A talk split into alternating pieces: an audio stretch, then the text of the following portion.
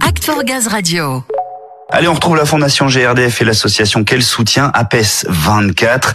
Elle s'est spécialisée dans la formation professionnelle de détenus en centre pénitentiaire, notamment grâce à un dispositif de formation innovant qui utilise la réalité virtuelle. Alors là, on a envie d'en savoir plus, évidemment. Vous aussi, ça tombe bien, Samuel nous dit tout. Et oui, la série est repartie. Première découverte de la saison que cette association soutenue par la Fondation GRDF, en particulier le projet mécanique VR comme Virtual Reality. On va y venir avec la directrice de l'association Aurore de Bordeaux. Bienvenue Aurore. Bonjour. Bienvenue Thierry également. Bonjour. Thierry Fayol, vous êtes parrain de l'association et conseiller collectivité locale distribution GRDF Dordogne. Aurore, avant de parler du projet mécanique VR, présentez-nous à PES 24. Alors à PES 24, on est vraiment une association locale parce qu'on travaille en Dordogne et avec une spécificité de faire de la formation pour le public incarcéré. Donc on a développé depuis maintenant plus de 20 ans euh, des formations spécifiques pour ce public. Oui, alors vous avez plein de formations qualifiantes dans le domaine du bâtiment, de l'horticulture, la mécanique agricole. Là, on est sur un nouveau projet de mécanique, un projet innovant qui fait appel à la réalité virtuelle. À la clé pour ces personnes incarcérées, une qualification mécanique qu'ils vont pouvoir obtenir sans sortir de prison de manière virtuelle. Alors voilà, c'est tout l'ambition de ce projet, bah, c'est de permettre aussi d'évoluer parce que la formation, comme tout, bah, il faut être attrayant et attractif pour nos publics. Et bah, ce nouveau système de réalité virtuelle nous permet bah, quand même de mêler toutes les capacités pédagogiques, mais avec un nouveau format.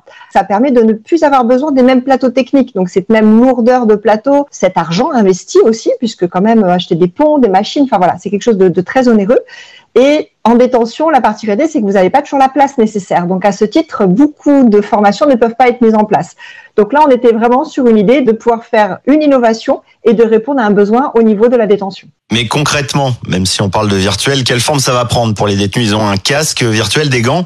Alors c'est ça. Ils ont vraiment un casque virtuel, donc on vous met sur la tête, qui est vraiment quelque chose d'immersif. Donc en gros, on peut faire un parallèle avec un jeu vidéo.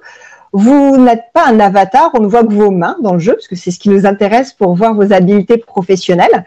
Et le jeu va vous guider pour réaliser bah, vraiment des gestes professionnels. Changer un embrayage, changer une distribution, euh, faire une vidange, avec les instructions et d'aller se servir bah, avec tous les outils, comme dans un vrai garage, donc les clés dynamométriques, les clés plates, enfin les clés à choc. Vous devrez avoir tout ce panel et à vous de choisir les bons outils, comme dans, la, dans un vrai atelier. C'est fabuleux. Et un projet local aussi, on va le rappeler, on l'a dit, mais vous êtes en Dordogne et vous avez choisi de développer euh, l'outil avec une agence de Périgueux. C'est vraiment un projet local, d'ampleur nationale à terme, je pense, mais purement local à la base.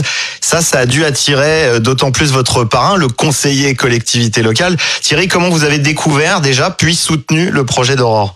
J'avais déjà rencontré plusieurs associations spécialisées dans la mécanique et j'avoue que ce que m'a proposé cette association était complètement euh, innovant, ce qui m'a énormément plu. Le fait est que ce soit également une association de la Dordogne, on reste sur une dynamique territoriale ce qui est très important. Au-delà des centres pénitentiaires, cette association a fait également une intervention pour faire découvrir ces modules auprès des agents de GRDF. Ils en sont ravis. On a prévu donc une seconde réunion à la rentrée au-delà, en tant que parrain de ce partenariat, c'est euh, de faire découvrir aux 10 24, aux pompiers 24, parce qu'ils ont un service formation atelier et ils seraient preneurs de cette formation virtuelle mécanique.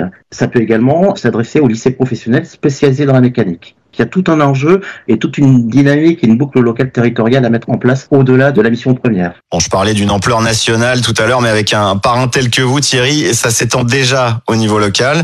Et avant de le proposer au plus grand nombre, il va falloir le, le tester concrètement. On va pas être virtuel, Aurore, mais euh, concret, les tests grandeur nature, ça démarre quand ces formations? Eh ben, la formation commence lundi prochain, donc c'est concret. bon, bah c'est très concret. Alors, euh, qu'est-ce qu'on peut vous souhaiter bon, que cette expérimentation euh, fonctionne euh, bien déjà et qu'elle s'étende, évidemment. Pourquoi pas que oui, cette même formation puisse être dispensée dans d'autres centres en France, ça serait déjà quelque chose de quelque chose de très bien pour cette action, je pense. Je le pense aussi, Aurore, cette formation mécanique VR n'a pas fini de faire beaucoup de bruit. On peut même envisager la réalité virtuelle pour d'autres formations qualifiantes à l'avenir. Cette méthode, en tout cas, de l'avenir, c'est sûr. Merci. Merci. Je le pense sincèrement, hein, je trouve ça vraiment génial.